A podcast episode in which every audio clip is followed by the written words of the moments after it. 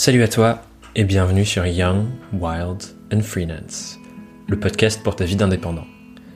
Je m'appelle Thomas Burbidge et chaque semaine je t'accompagne pour progresser dans le développement de ton aventure indépendante avec ce podcast et aussi mes autres contenus et expériences pédagogiques, comme j'aime les appeler. Dans ce nouvel épisode, j'ai le grand plaisir d'accueillir Raphaël Torel au micro pour discuter d'un sujet fondamental, mais souvent mis de côté un peu trop rapidement à mon goût, c'est le sujet du mindset. Alors oui, ce mot est galvaudé, utilisé à tort et à travers, et tu as peut-être plein d'a priori sur le sujet en entendant ce mot. Et c'est justement pour ça que j'avais très à cœur de partager cet épisode avec toi aujourd'hui. Dans notre conversation avec Raphaël, on a décidé d'explorer et surtout de déconstruire ce qu'on entend par le mindset, qui couvre finalement tout ce qui se passe à l'intérieur de nous, dans notre esprit, et qui du coup impacte toute ton aventure. Et on prend des exemples et des pratiques pour t'aider à faire face à tous les schémas que, avec Raphaël, on a rencontrés fois et fois encore, notamment dans nos coachings avec nos clients respectifs. Et d'ailleurs, juste avant de commencer, en parlant de mes coachings, je profite souvent de ma newsletter pour décortiquer et détailler des problématiques que mes clients rencontrent et partager avec toi mes réflexions sur ces sujets et du coup aider les lecteurs qui vivent la même chose à avancer et les dépasser. Et si tu veux rejoindre donc pour euh, me lire toutes les semaines et avoir accès aux prochaines éditions, tu peux le faire sur thomasburbidge.com slash newsletter. Et sur ce, sans plus attendre, je te laisse te plonger dans cette conversation avec Raphaël et on se retrouve tous les deux à la fin. Bonne écoute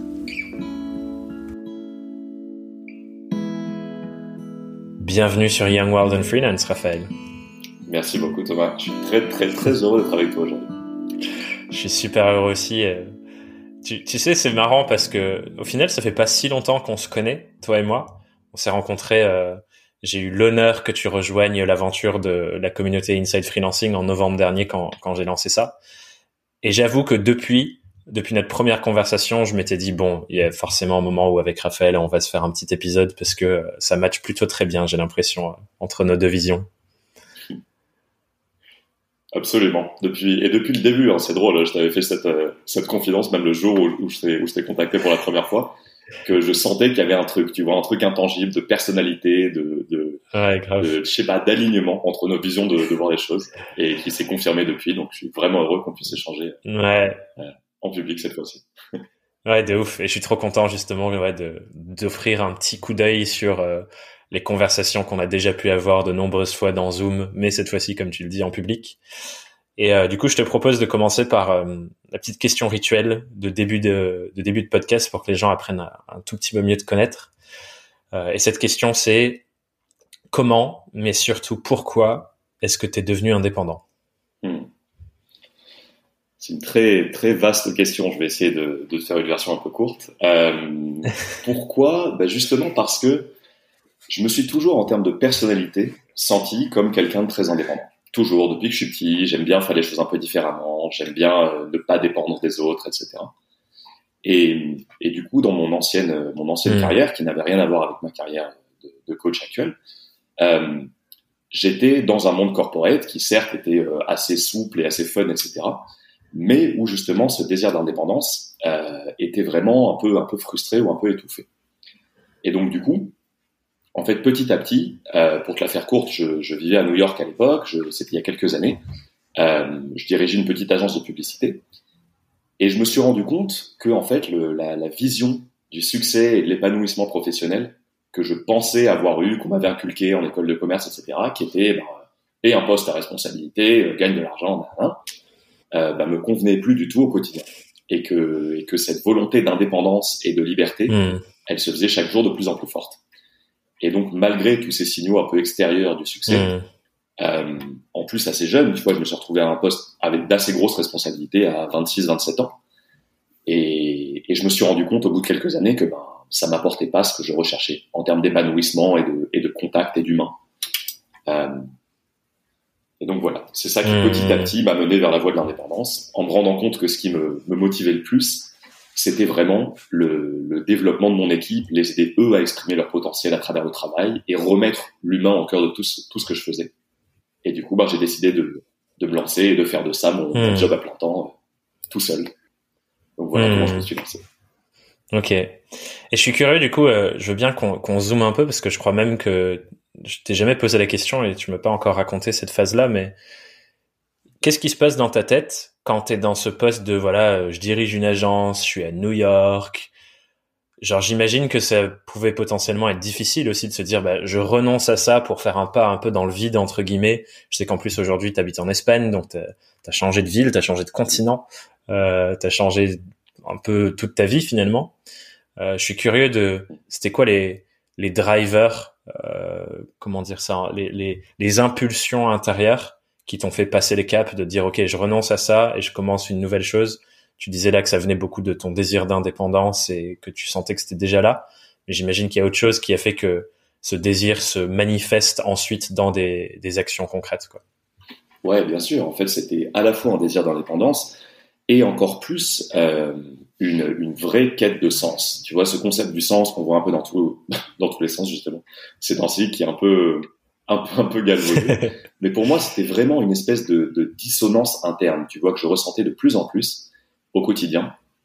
Euh, alors, j'ai eu la chance de faire des, Mmh. de faire du théâtre quand j'étais petit, donc du coup, ça m'a donné la capacité d'être un assez bon acteur.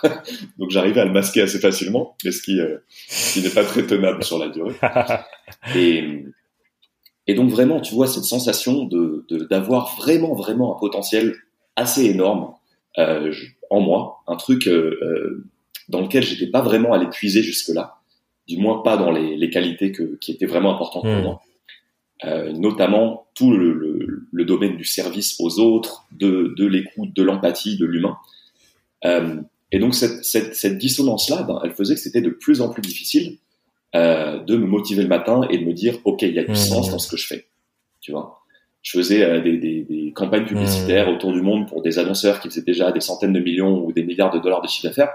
Tu vois, ça me ça me nourrissait pas. Et donc euh, et donc, du coup, en fait, la décision, elle a été moins difficile que ce qu'imaginent la plupart des gens. Parce qu'ils voient ça comme une espèce de, de truc monstrueux, euh, Mmh. d'abandon. Pour moi, c'était pas un abandon, en fait. Parce que je l'ai fait de manière très consciente. Mmh. Et je me suis dit, OK, il y a beaucoup, beaucoup, beaucoup plus de risques émotionnellement à rester dans cette situation que de faire le choix qui paraît risqué, qui est de tout plaquer et de recommencer quelque chose à zéro. Tu vois? Mmh. donc ce concept de risque, pour moi, il a été, je l'ai Ouais. un peu renversé et je me suis dit le vrai vrai risque, c'est pas de ne pas avoir beaucoup de revenus pendant que je commence, c'est pas de plonger dans l'inconnu, c'est de passer à côté de ma vie. Mmh. C'est ça le vrai vrai risque, J'adore. tu vois? J'adore. Et c'est trop cool que tu illustres ça parce que du coup, on touche déjà à un, un des trucs que j'avais envie qu'on qu'on qu'on qu'on déconstruise aujourd'hui ensemble. Euh, on est tous les deux fascinés par euh, tout ce que tout ce qu'on entend derrière le mot mindset ou état d'esprit et, et ce que ce que moi j'entends derrière pour rendre ça peut-être un peu euh, avec d'autres mots plus concrets pour les gens qui nous écoutent qui aiment pas forcément ce terme mindset c'est euh, en gros les, les chemins psychologiques de ce qui se passe dans notre tête face à euh, différentes situations de nos vies et différentes situations de nos activités. Et là, il y en a deux qui, à mon sens, euh, que tu illustres avec ce que tu viens de raconter. Le premier, c'est, et on pourra voir le- lequel on suit, mais le premier, c'est le reframing. Tu as changé ta manière de regarder quelque chose en changeant la, la, presque ta définition du risque. Tu te dis, OK, j'ai envie d'aller faire ça, j'ai envie de me lancer dans une nouvelle aventure, euh, changer euh, de mode de vie, changer de, de, de carrière.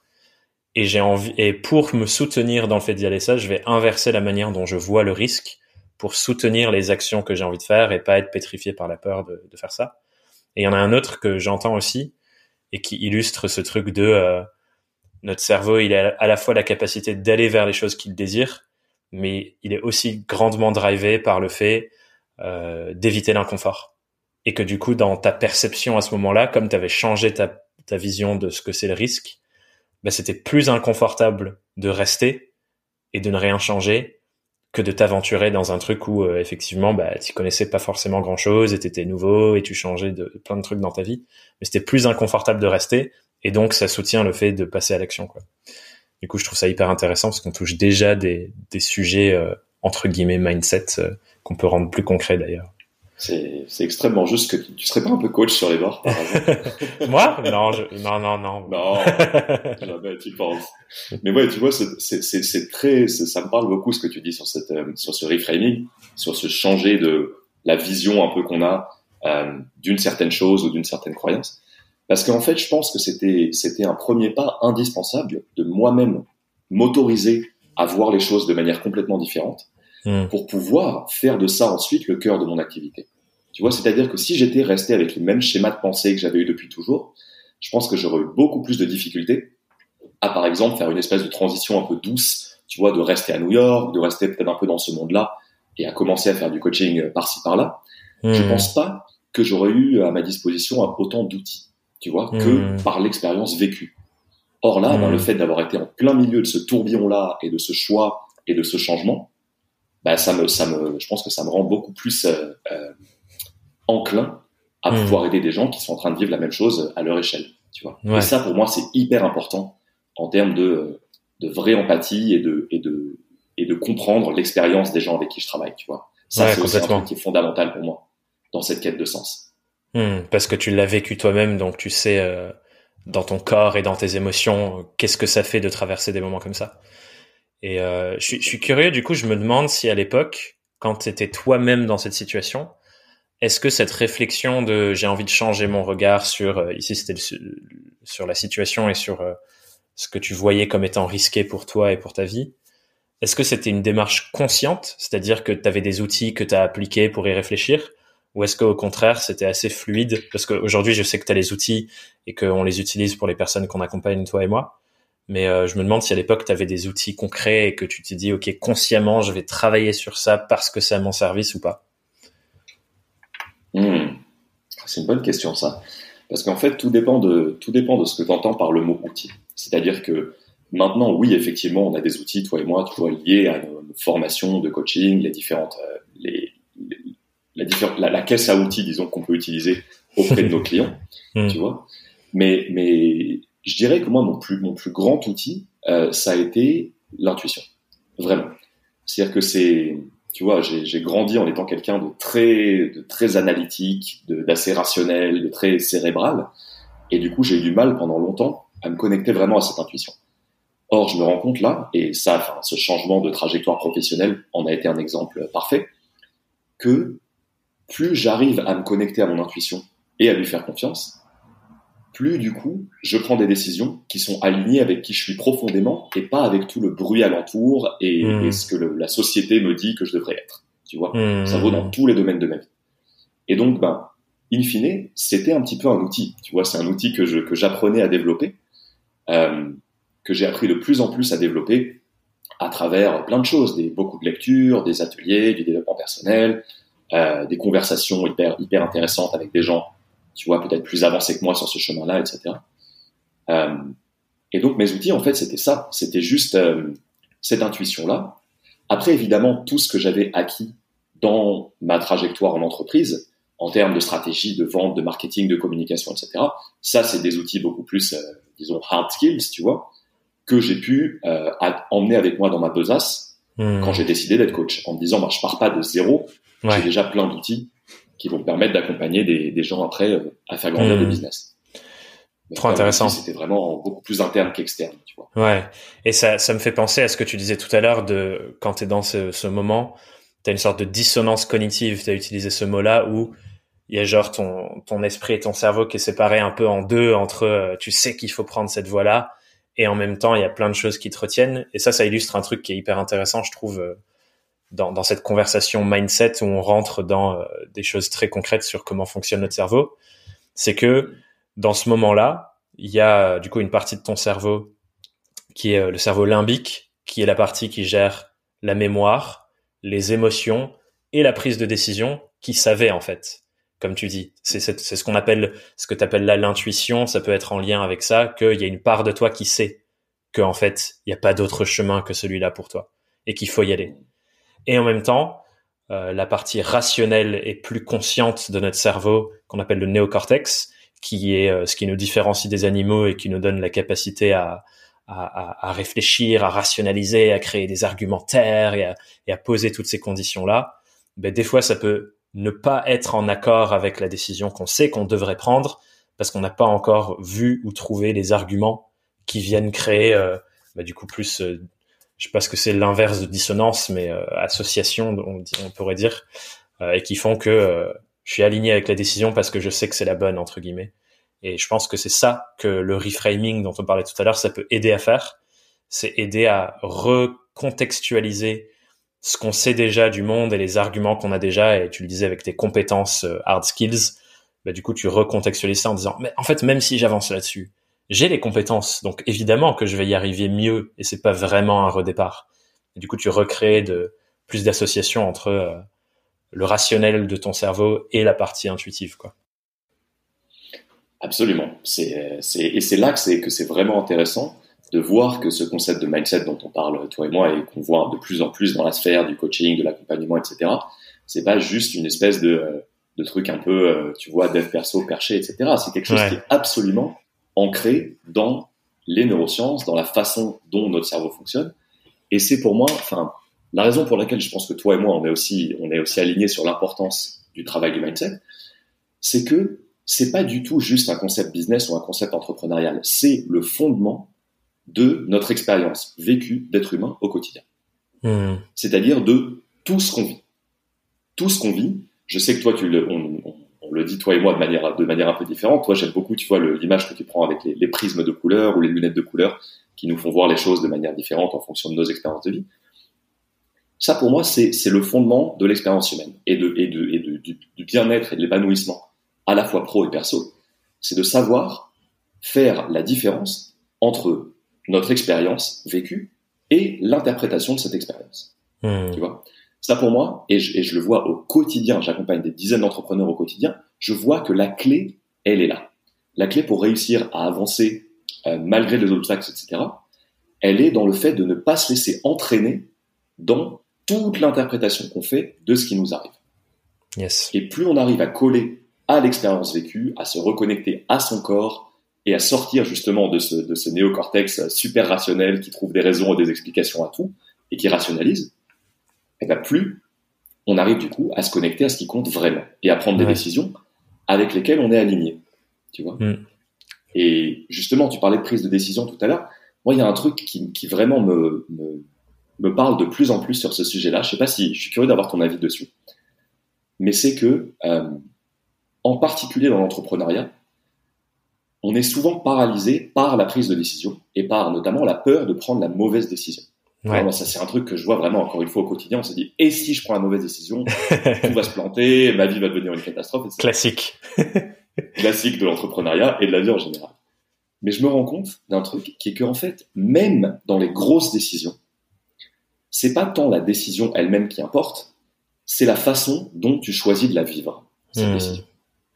C'est-à-dire que même en ayant pris une décision qui est imparfaite ou peut-être incorrecte sur le moment, si tu te mets dans un mindset de croissance et d'apprentissage et de quoi qu'il m'arrive, je vais décider d'en faire une expérience d'apprentissage, bah forcément, tu avances beaucoup plus que les personnes qui se paralysent avec le fait de prendre la bonne décision tout de suite. Et qui finalement ne décident jamais vraiment, quoi. exactement. Parce qu'on opère toujours avec une, information imparfaite, on n'a jamais tous les éléments, Hmm. Et donc, on sait jamais. Peut-être qu'un truc qui te semble être une mauvaise décision aujourd'hui va en fait être une excellente décision dans trois ans. Ouais. Et vice versa. Peut-être qu'un truc très court-termiste qui te sert maintenant te dessert dans trois ans. Et on ne peut jamais le savoir. Hmm. Tu vois? D'où l'importance d'avoir vraiment ce mindset de croissance, je trouve. Ouais, grave. Et ça illustre. Moi, c'est un truc que Marie m'avait beaucoup répété. Euh quand euh, elle m'avait coaché, c'était quand c'était la toute première fois que je me faisais accompagner. On avait pas mal bossé justement sur ce truc de prendre des décisions, puisque j'avais des grosses décisions euh, qui portaient sur mes épaules à ce moment-là dans ma vie. Et elle, m'avait enseigné et partagé ce truc aussi de, en fait, peu importe ce que tu choisis, le plus important, c'est pas le choix, c'est de faire en sorte que une fois que tu as décidé, tu prends la responsabilité de faire en sorte que ce soit la seule bonne décision. Euh, en mode les autres, bah, ça existe plus en fait t'as décidé, oh, les autres options n'existent plus, donc c'est même plus une question de est-ce que c'était mieux ou pas mieux, c'est juste une question de si je vais par là, je fais en sorte que ça soit euh, la meilleure chose et je prends cette responsabilité. Et ça, je trouve, c'est un autre truc euh, euh, de comment on approche et on interprète tout ce qui va se passer une fois qu'on a pris la décision en se disant je cherche à faire en sorte que ce soit des éléments à mon service, qui nous fait toucher du coup effectivement un autre un autre sujet entre guillemets mindset. Et d'ailleurs, je, serais curieux qu'on donne une autre définition parce qu'à chaque fois qu'on utilise ce mot, j'imagine que même le mot il peut avoir des charges pour les gens qui nous écoutent. Donc j'aimerais bien euh, juste qu'on on recontextualise ce qu'on entend par là. mais tu l'as dit un peu avant, mais euh, comme ça on va poser ça de manière concrète. Mais on approche un autre truc là-dessus qui est que euh, en fait on a le choix de comment est-ce qu'on décide de percevoir les événements extérieurs. Comme tu disais, l'expérience vécue vs les interprétations du cerveau. En fait, on peut avoir plus de contrôle et de choix sur comment on interprète. Et ça, je te propose qu'on explore juste après. Mais euh, déjà, si on devait donner une définition, euh, tu donnerais quoi comme définition, toi, à ce que c'est mindset? Qu'est-ce qu'on entend par là? Ben écoute, pour moi, le mindset, en fait, c'est un ensemble de choses. C'est-à-dire que c'est l'ensemble de valeurs, d'expériences passées, euh, d'état d'esprit du moment, de gestion des émotions, d'identification de ces émotions-là, etc., qui crée en fait toute l'expérience euh, psychique du moment présent. Hmm. Pour moi, c'est-à-dire c'est tout, ce qui se passe dans ton cerveau en termes de, encore une fois, de comment tu vis ce qui t'arrive et de comment tu l'interprètes par les prismes de ton passé, qui fait que du coup, soit tu bloques, soit tu avances, grosso modo. Et en particulier dans les chemins d'entrepreneurs où il y a beaucoup de décisions à prendre et beaucoup de challenges qui surgissent, euh, petits et grands, bah, ce mindset, en gros, c'est comment tu choisis, encore une fois, d'interpréter, comme tu viens de le dire, les choses qui t'arrivent à travers toutes tes expériences de vie. C'est pour ça qu'une grosse distinction qu'on fait habituellement au sein du mindset, c'est mindset de croissance versus mindset fixe. Mmh. C'est-à-dire, mindset de croissance, c'est euh, quoi qu'il m'arrive, je suis toujours en train d'apprendre, je suis en train de d'évoluer constamment, je sais que je suis une personne extrêmement flexible, euh, qui apprend, qui a des priorités qui changent, etc. Versus mindset fixe, qui fait se dire, moi je suis d'une certaine façon et ça ne changera pas, ma personnalité elle est comme elle est, donc du coup si j'ai ce problème, ça veut dire que je l'aurai toujours. Je, je schématise un peu. Hein. Mais donc, grosso modo, c'est la façon de se voir et de voir les autres qui nous permet soit d'avancer, soit de rester bloqué. Pour moi, c'est ça le, c'est ça le mindset, tu vois. Ouais. Je sais pas si tu, ce que t'en penses, toi, si tu as des choses à rajouter par rapport à ça. Ouais, carrément. Mais comme tu disais au début, euh, finalement, c'est plus ou moins la même chose, mais avec des mots différents. Moi, euh, mm. pour moi, je, l'illustre sous comme un filtre en fait. C'est-à-dire que. Comme tu disais tout à l'heure, ce qui se passe autour de nous dans le monde et toutes les stimulations qu'on reçoit de nos rencontres, de, la société, du monde euh, chelou et complexe dans lequel on habite, notre cerveau est pas capable de tout traiter. Parce qu'il y a tellement d'informations et c'est pas un ordinateur suffisamment puissant, notre, notre cerveau, pour tout traiter. Et donc, pour nous permettre d'opérer dans ce monde-là, il a besoin de faire des choix et il a besoin de filtrer les choses.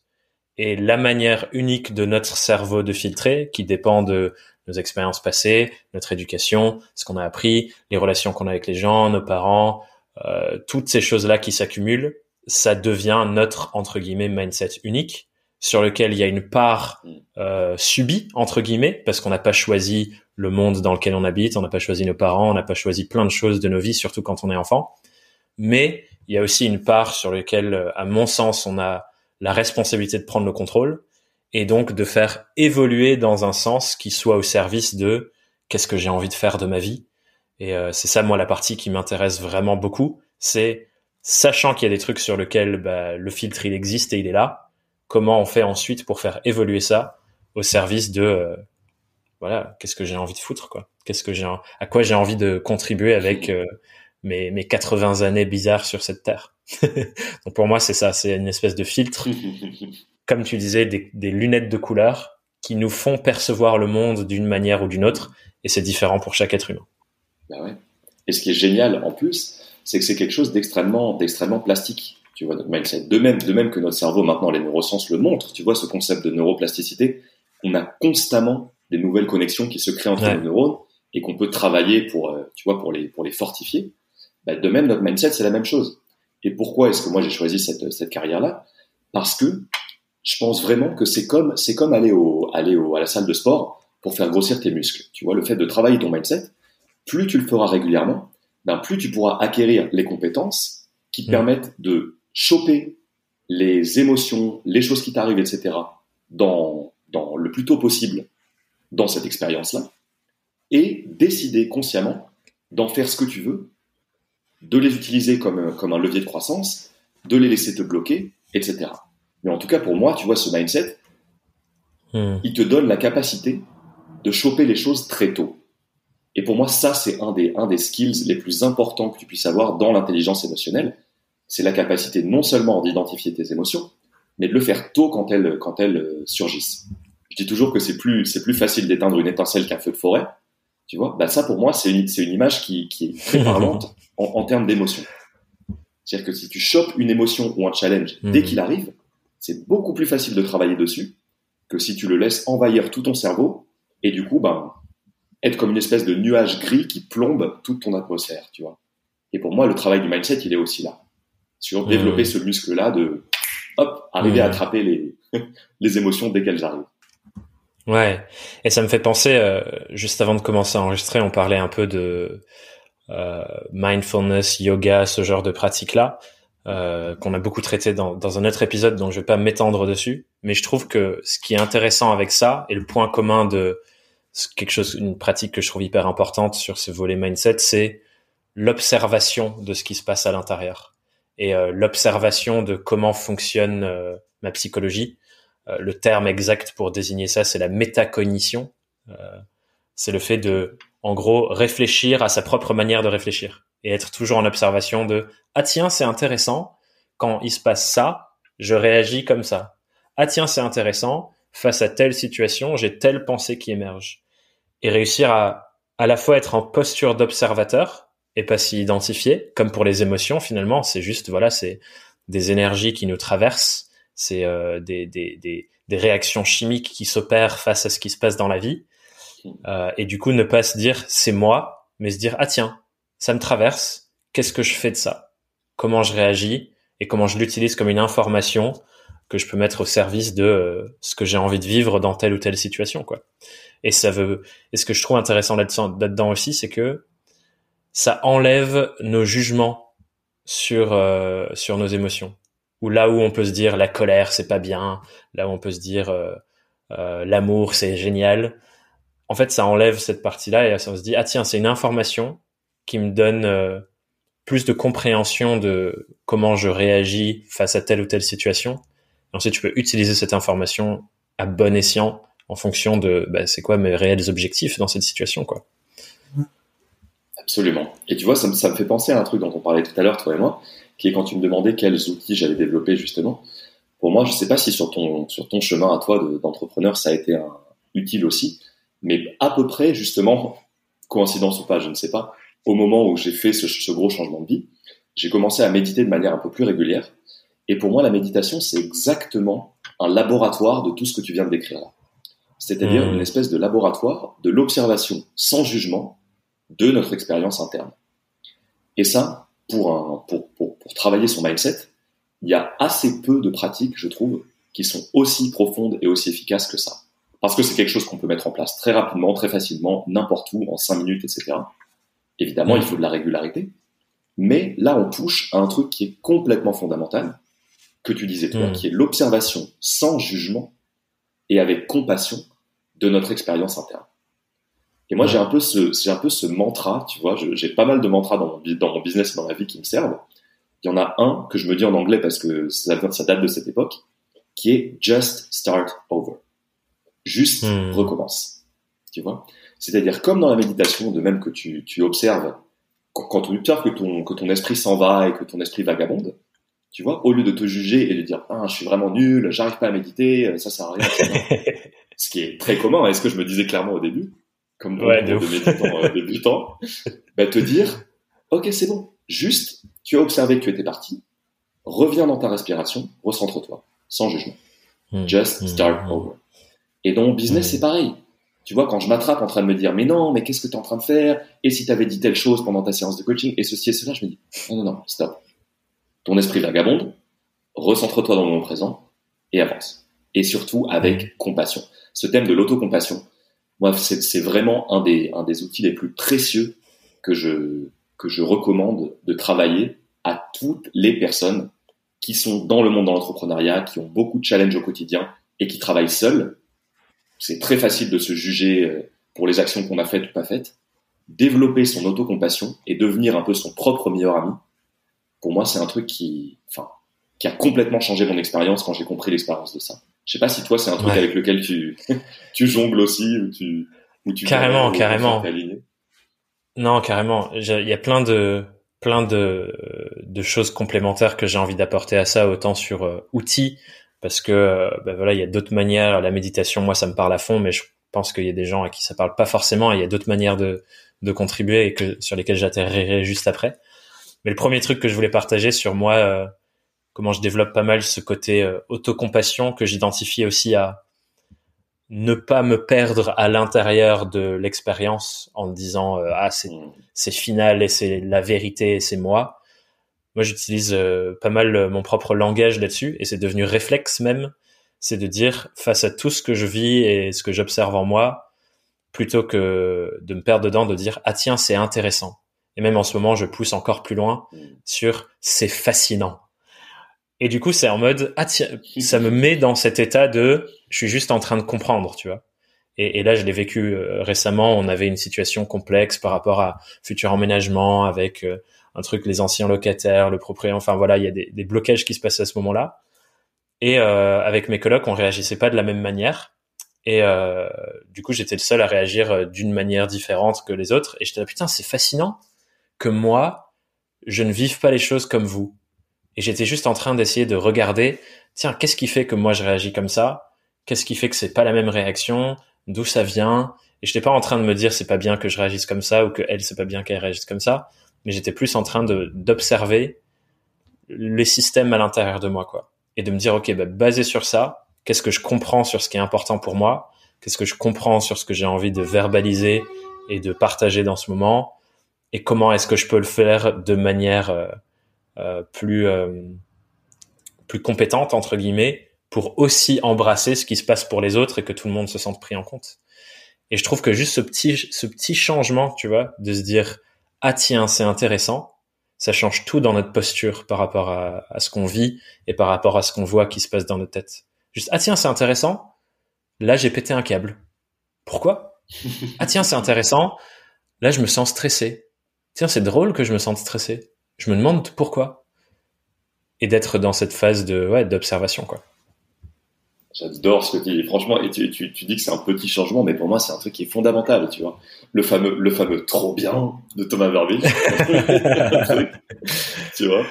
C'est, c'est, c'est tellement important parce que c'est, c'est ça, en fait, qui est au cœur de ce mindset de croissance dont on parlait tout à l'heure. Tu vois, souvent, j'ai des gens qui me demandent, mais ouais, mais comment, comment on travaille son mindset, tu vois?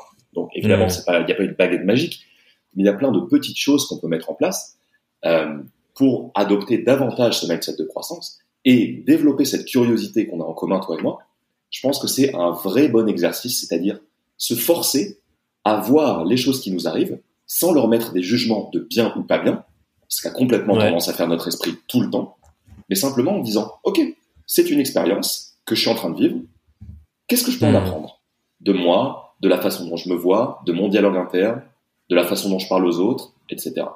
Et ça, c'est de la hmm. pure croissance. Parce que plus tu te connaîtras bien, et plus tu seras capable, justement, comme on disait tout à l'heure, de choper les, les patterns, tu vois, ou les, ou les, disons, les schémas qui se répètent dans ta vie mmh. sans que tu en sois conscient, bah, ça te permettra de les conscientiser. Et du coup, mmh. de, d'être dans un vrai choix d'action plutôt que de réaction spontanée et d'être un peu prisonnier de ses émotions, tu vois. Comme si on n'avait pas grave. Complètement. Et, du coup, c'est, cool que, que tu apportes ce truc que souvent on te demande comment je fais pour bosser mon mindset parce que je pense effectivement autant le sujet est mystique et, et un peu perché pour certains, autant je pense que quand on devient convaincu de son importance, on sait pas exactement par où commencer. Du coup, ça serait intéressant, je pense qu'on décortique un peu le truc et j'ai l'impression que la première phase qu'on a posée là, c'est clairement la phase d'observation. On parlait de la méditation, et du coup d'être dans cette phase de voilà je regarde ce qui se passe à l'intérieur et ça me permet de poser les deux autres euh, outils que je pense importants pour ça et intéressants. Le premier je dirais c'est l'écriture, tu vois ce fameux truc du des, des pages du matin euh, ou de l'écriture spontanée. Moi j'ai beaucoup beaucoup fait ça dans des moments où il y a beaucoup de choses qui se passaient. Et ma newsletter c'est un peu un endroit où je fais ça aussi, c'est presque thérapeutique pour moi. De quand il se passe beaucoup de choses, je me pose et cherche à les extérioriser par l'écrit pour voir, ok, si j'essaye de décrire qu'est-ce qui se passe, ça me fait effet miroir et je comprends mieux. Donc écrire et l'autre c'est verbaliser avec euh, avec euh, avec certains certains potes. On a une conversation WhatsApp où on parle pas, on parle des fois et on interagit parfois, mais c'est aussi un espace de dépôt où en gros on sait qu'à tout moment quand il se passe un truc, on peut venir faire un message vocal juste où on parle et ça permet de verbaliser ce qui se passe et rien que de le verbaliser même si les autres ne répondent pas, ça nous permet de voir, tu vois. Parce que souvent on, on laisse juste tout, tout tourner dans notre esprit et et, c'est super dur parce que bah voilà, ça tourne, ça tourne dans tous les sens. Et une fois qu'on verbalise et qu'on met à l'extérieur, bah, ça nous permet de le voir concrètement ou de l'entendre concrètement. Et ça, ça aide, je trouve, beaucoup à conscientiser et à rendre plus concret. Ah tiens, c'est ça qui est en train de se passer. Ok. Carrément, c'est comme pour tout en fait. Ce que tu viens de décrire là, c'est que le, la prise de conscience, c'est toujours, toujours, toujours, toujours le premier pas de n'importe quel chemin de croissance qu'on parle dans le pro, dans le perso, etc. Euh, comme on dit en anglais, you don't know what you don't know. Genre, tu, tu n'es pas conscient de ce dont on n'est pas conscient. Tu vois Donc, mmh.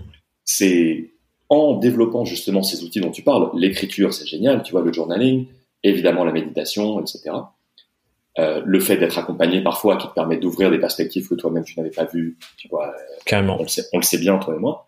Euh, ce sont pour moi les premiers outils qui permettent de s'engager sur ce chemin de croissance-là.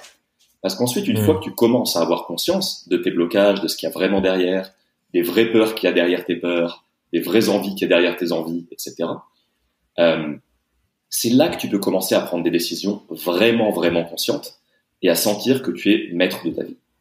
Ce qui, pour, pour moi, est, un, est un, un des piliers aussi de l'entrepreneuriat. C'est que la raison numéro un pour laquelle les gens se lancent dans l'entrepreneuriat habituellement, c'est la liberté quand on leur demande c'est hmm. quoi que tu veux atteindre, c'est la liberté. Et pour moi, la liberté, ça passe par sentir justement que tu es maître dans une certaine mesure de ce qui t'arrive. Et du moins que toutes les décisions que tu prends, tu les prends en conscience et parce qu'elles contribuent à quelque chose de plus grand que toi et auquel tu adhères. Tu vois? Et pour hmm. ça, ce qui est quand même un, un, objectif très très très high level et très, euh, disons un peu un peu grandiose, bah, si tu l'atterris au plus petit niveau, ça commence par prendre conscience de tes schémas mentaux pour que tu puisses justement changer la façon dont tu prends des décisions, changer comment tu appréhendes ces décisions, euh, tu vois, tous les, toutes les choses dont on vient de parler jusqu'à maintenant. Donc oui, oui, oui, la prise de conscience, c'est toujours le premier pas, toujours, toujours, toujours. Ouais. Et du coup, je me demande, ce que je suis même en train de réfléchir moi-même si je devais euh, méthodiser un peu le truc. Une fois qu'on a fait staff d'observation et qu'on commence à voir des espèces de, de, de récurrence dans notre comportement qui sont en soi, si on revient au niveau euh, pur euh, euh, pragmatique de comment fonctionne le cerveau, en fait, c'est juste des chemins neuronaux qui sont renforcés à fur et à mesure parce que du coup, bah, notre cerveau, il adore prendre des raccourcis. Ça l'aide à mieux fonctionner et aller plus vite. C'est comme quand on installe des logiciels sur notre ordinateur pour faire des trucs plus vite, bah, notre cerveau, c'est pareil. Donc, il cherche à faire le, le même taf de plus en plus rapidement. Donc, il renforce nos schémas neuronaux ce qui crée euh, les, les, choses qu'on répète et qu'on répète et qu'on répète. Mais une fois qu'on prend conscience de ça et qu'on se dit ah tiens ça ça me va pas, j'aimerais le faire évoluer. En fait, on arrive presque à la phase où il faut sélectionner dans ce qu'on veut faire et après on va chercher les bons outils au bon endroit pour le bonne chose, non? Enfin voilà, je réfléchis à haute voix, mais ah, j'adore. Ça aussi, tu vois, réfléchir à haute voix, c'est une très bonne façon d'avoir des prises de conscience et ensuite de mettre, vrai, ce qui sort sur le papier moi, j'adore ça. On, on paraît un peu fou parfois. on paraît qu'on se, se, parle à soi-même. Mais ouais, tu vois, je sais pas si tu te souviens, il y avait un, j'avais eu un jour le, le, la grande joie de, de faire une masterclass dans, dans, le, dans ta communauté de conseils freelancing. Et il y avait une image que j'avais utilisée à la fin et que je trouve très parlante pour illustrer ce que tu viens de dire maintenant. Cette image, c'est que, en gros, une fois qu'on a pris cette conscience-là de la façon dont on opère, etc., un de mes autres mantras, je t'en partageais tout à l'heure, c'est tu as toujours le choix. Tu as toujours hmm. le choix. Même quand tu as l'impression de ne pas avoir le choix, tu en as toujours. Et en l'occurrence, tu vois, tu parlais de vouloir se défaire peut-être de certaines habitudes ou de certaines réactions pour, euh, pour forger un chemin qui nous, qui nous nourrisse plus. Moi, c'est vraiment cette image des deux chemins qui me parle énormément. C'est-à-dire que d'un hmm. côté, tu as une espèce de chemin tout tracé, une autoroute que tu connais, euh, où tu peux conduire dessus les yeux fermés, etc., mais qui t'emmène vers euh, une espèce de lac de boue dans lequel tu sais que tu vas arriver et ne pas être content et te noyer. Ouais, même comportement égale même résultat, quoi. Voilà. Et surtout, bah, zone de confort égale on connaît, il n'y a pas de risque, etc. Enfin, pas de risque, en théorie. Euh, et l'autre chemin, c'est un truc avec avec des orties, des épines, plein d'herbes folles, tu sais pas du tout où il mène, où il faut avoir le courage d'aller le débroussailler petit à petit, mais qui a le potentiel d'arriver à une plage magnifique, à une forêt magnifique, un endroit qui toi vraiment te nourrit, tu vois. Mais pour ça, il faut avoir le courage d'aller enlever les herbes petit à petit, fois par fois, tu vois, comme tu le disais tout à l'heure, créer ces nouveaux chemins neuronaux pour que petit à petit ce chemin devienne tellement balisé qu'il devienne seconde nature. Et ce choix-là, on l'a mmh. toujours. Alors oui, c'est un choix difficile, mais c'est un choix qui est tellement important quand on a envie de changer, quand on sent qu'on a besoin de changer dans sa vie, de se dire, OK, le connu, c'est pas forcément le bon choix. Tu vois? Ouais. Et tu, dirais que c'est quoi, du coup, euh, des, des, pratiques et des exercices? Moi, je sais qu'il y en a plein que j'apporte à différents moments pour mes coachés, mais si on se dit, il y a c'est quoi les pratiques fondamentales qui aident à faire ça sur euh, une pluralité de sujets, tu vois? Est-ce qu'il y a des choses, moi je pense que j'en ai une ou deux qui me viennent en tête, mais je suis curieux de ton côté, des, pratiques qui aident à faire ce switch-là et à aller vers une nouvelle manière de voir les choses et, créer une nouvelle forme de réalité et de, réaction euh, dans la manière dont notre esprit opère. Hmm. on parlait de reframing tout à l'heure, c'est clairement une, des, techniques, mais je suis je vais te partager avec grand plaisir mes idées là-dessus. Mais je suis curieux de, de, savoir, vu que tu m'as dit que tu en avais une ou deux, quelles sont les, les tiennes sur ce sujet-là. ben, on peut peut-être les lister et après choisir ensemble celles qu'on creuse. Euh, J'allais dire le reframing, clairement. Donc le reframing, juste pour reclarifier pour les personnes qui nous écoutent, c'est face à une situation donnée, changer le cadre par lequel on va le regarder. Euh, c'est un truc qui arrive, euh, qui vous est sûrement déjà arrivé. Vous vivez exactement la même situation avec quelqu'un d'autre vous n'avez pas du tout la même manière de le raconter. Et ça, c'est juste une question de, voilà, on regarde par un filtre différent, comme on disait tout à l'heure. Donc le reframing, c'est un processus qui demande de changer consciemment le filtre par lequel on regarde les choses pour, en fait, recevoir une situation donnée d'une manière différente. Donc ça, c'est un premier truc que je dirais. Le second, euh, je pense, euh, je pensais au processus de rééquilibrage. C'est souvent quand on perçoit que les avantages de quelque chose ou que les inconvénients de quelque chose, notamment sur le sujet de la prise de décision, par exemple, d'aller rééquilibrer tous ces trucs-là pour en fait avoir une vision beaucoup plus euh, vaste de ce qui se présente à nous et choisir en conscience de, euh, de tous les couples avantages inconvénients. Euh, donc ça, et ça, ça demande par exemple aussi à quand on a vraiment peur qu'il va se passer quelque chose, bah, par exemple aller voir les avantages de ce truc. Euh, donc ça, c'est un autre truc auquel je pensais. Et euh, je pensais aussi à tous les sujets en lien avec euh, ce qu'on perçoit de notre identité. Ça aussi, c'est un gros sujet. Euh, je pense qu'on pourrait faire un épisode entier sur les sujets en lien avec l'identité, mais je pense notre notre cerveau et, et, et, notre filtre actuel de notre état d'esprit est fortement lié à comment on se définit nous-mêmes. C'est-à-dire quand je dis je suis, ben ça fige notre manière de voir le monde et ça fige notre mindset. Euh, et du coup, c'est important aussi de travailler sur notre rapport à notre identité. Et ça, je pense que c'est un gros sujet aussi euh, qui influe sur tous les autres sujets par la suite. Donc voilà, je dirais c'est ces trois-là auxquels je pensais en priorité. Ah, il, y a du, y a, du niveau dans les réponses. Hein. Je vais devoir suivre. euh, écoute, ouais, complètement, complètement d'accord avec ce que tu viens de dire là.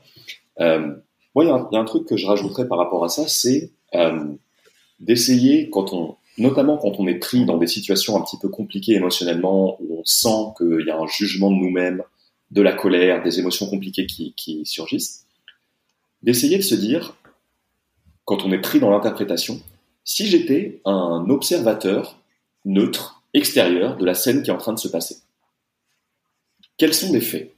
Quels sont les faits que je pourrais, dont je pourrais mmh. dire, voilà ce qui est en train de se passer? Tu vois? Par exemple, j'en sais rien, je prends une, un exemple qui me vient en tête, euh, tu as un, appel découverte avec un prospect, par exemple, qui au final décide de ne pas signer avec toi. Tu vois, je sais pas, c'est un exemple que j'ai comme ça. Notre cerveau, notre cerveau de singe qui va toujours vers les scénarios catastrophes, il va forcément se dire je suis un super mauvais professionnel, les gens ne voudront jamais travailler avec moi, euh, mon prospect m'a jugé, je suis trop cher, euh, ceci, ceci, cela. Tu vois mmh. Et donc quand on se prend dans ça, bah, parfois c'est difficile d'en sortir. Donc ça, une solution, ça peut être, OK, c'est quoi les faits Tu vois? Qu'est-ce qu'un observateur dirait? Un observateur dirait, tu as fait une proposition commerciale à quelqu'un qui a choisi de ne pas faire appel à toi pour cette prestation. Voilà quels sont les faits.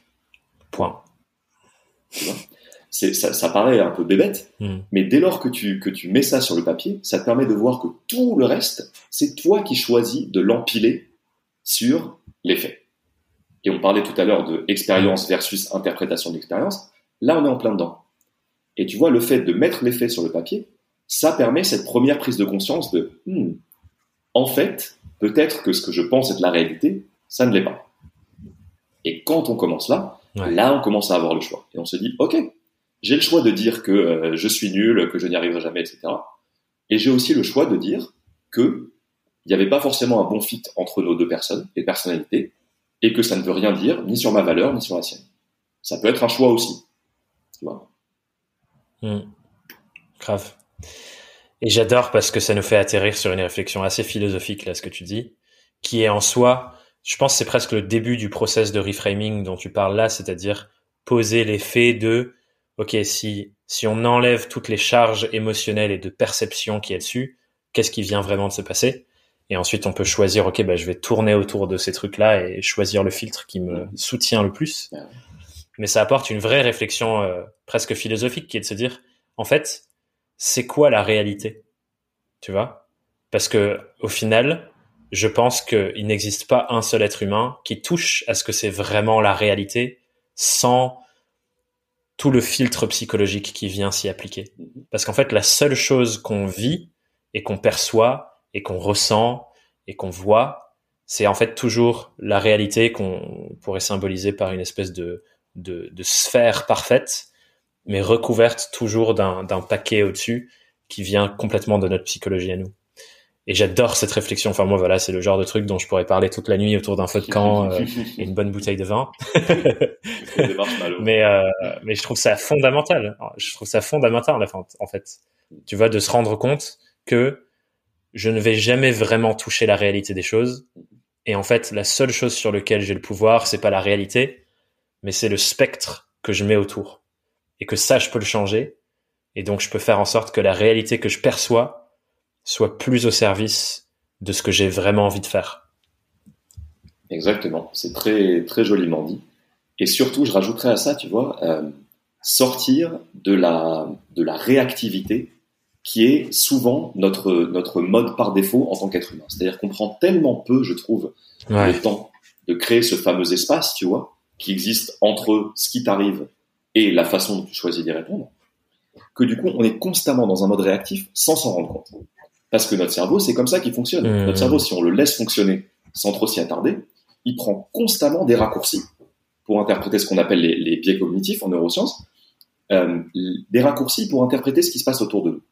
Parce qu'on a tellement d'informations autour de nous, comme tu le disais tout à l'heure, qu'on est obligé de les trier, de les sélectionner et de prendre des petits raccourcis. Ouais. Et un de ces raccourcis-là, moi qui me fascine parce que je trouve qu'il est à l'œuvre constamment, c'est ce qu'on appelle le biais de confirmation c'est-à-dire le fait de ne choisir de voir que les informations qui confirment déjà des croyances qu'on a. Et donc, mmh. évidemment, si tu penses déjà que tu es nul, que t'es pas légitime, que t'es pas fiable, etc., si on revient à l'exemple du prospect de tout à l'heure, bah, évidemment que ton cerveau, il va directement aller vers, eh ben voilà, je le savais, une preuve de plus. Tout. Tu vois? Ouais. Tu, vois, tu t'es vraiment une grosse Je te l'avais dit et tu le savais, ça vient de te le confirmer. Tu vois? Et donc, encore une fois, la prise de conscience du fait que c'est ça qui est en train de se passer dans ton cerveau, ça te permet de te remettre dans une position de force parce que dans une position de choix. C'est-à-dire, est-ce que je choisis de prendre l'autoroute que je connais de je suis une merde, je n'y arriverai jamais, etc., qui va vers le lac de boue, ou bien est-ce que je choisis d'avoir le courage d'aller débroussailler un peu les orties et de me dire, hmm, hmm. peut-être qu'en fait, je suis pas du tout nul et que je suis tout à fait capable et que tout ce que j'ai cru jusqu'à maintenant, c'était juste une interprétation. Ouais. Et j'adore parce que en, ce truc-là, ça me permet de ramener un, exercice euh, concret pour aller travailler ça, parce qu'encore une fois, c'est pas facile. Et souvent, quand on veut essayer de chercher l'inverse, on se rend compte que, euh, au début, en tout cas, on a du mal à le trouver. Et ça illustre ce que tu dis, c'est juste que l'autoroute vers euh, toutes les preuves pour lesquelles on est nul et on n'est pas légitime, etc. En fait, elle est déjà construite, donc c'est super facile de trouver toutes ces raisons. Mais l'enjeu, c'est de nous entraîner à chercher les autres. Et du coup, euh, tu vois, ça me fait penser, il y a, y a, y a quelqu'un qui, qui était dans ma formation euh, Construire ses offres. Je crois que c'était la toute première promo, la toute première fois que je l'ai fait. Et euh, du coup, il y avait des séances de, de coaching et d'accompagnement régulières dans, dans la formation. Et à un moment, elle avait euh, son plus gros projet de l'année qui avait été annulé. Euh, et qui du coup, elle était dans une phase de ah c'est l'enfer et ainsi de suite. Et du coup, je lui ai fait faire un exercice de rééquilibrage qu'on peut aussi appliquer à ça, qui était d'aller chercher euh, 100 raisons pour lesquelles c'est la meilleure nouvelle de l'année que ce projet-là soit annulé. Et tu vois, cet exercice, on peut aussi le faire sur ce que tu dis là. Tu as un call avec un prospect, il te dit non alors que c'était le truc que tu avais vraiment envie de faire.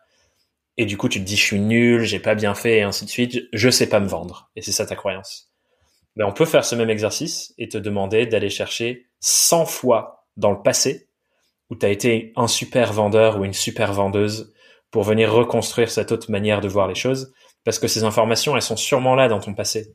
Et un super vendeur, ça peut être tout simplement quand tu as parlé avec une émotion dingue du nouveau resto italien de ton quartier qui était fou. Et putain, le tiramisu, il était incroyable. J'en ai jamais mangé un aussi bien. Faut vraiment que tu ailles ce week-end, Raphaël. Tu vas voir, tu vas te régaler. Ça, c'est être un bon vendeur.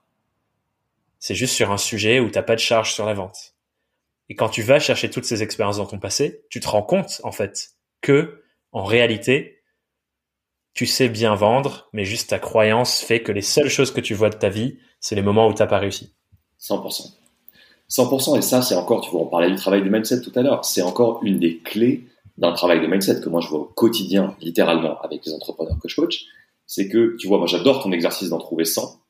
Moi, j'ai envie de, de, de pousser un peu, tu vois, parce que un truc que je leur dis souvent, c'est que le meilleur moyen de se défaire d'une croyance limitante, c'est-à-dire d'un truc que tu as intériorisé et qui te freine sur ton chemin, c'est d'en trouver un contre-exemple. Pourquoi? Parce que c'est pas une question de quantité. Évidemment, si tu en trouves 100, peut-être que ça ancrera plus ce truc en toi.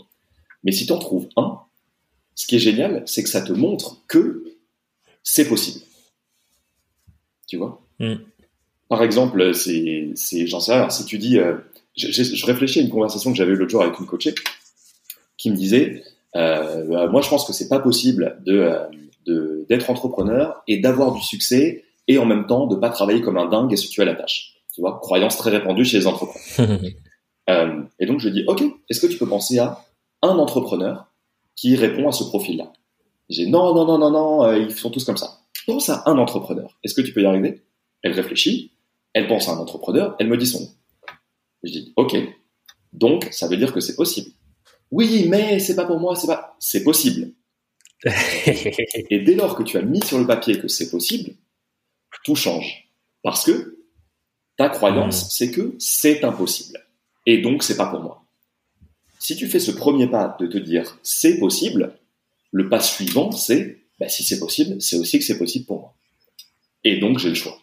Tu vois Et donc, ça passe toujours hmm. par trouver un contre-exemple. Si vous avez une croyance limitante qui vous bloque et que vous avez identifié, trouvez un contre-exemple de ça, intériorisez le fait que c'est possible de faire les choses différemment, et ensuite, demandez-vous comment est-ce que moi, je peux appliquer ça à ma vie Mais ça passe toujours par rompre cette espèce de, mur qui te fait te dire ce n'est pas possible car ça n'arrive à personne. Ouais.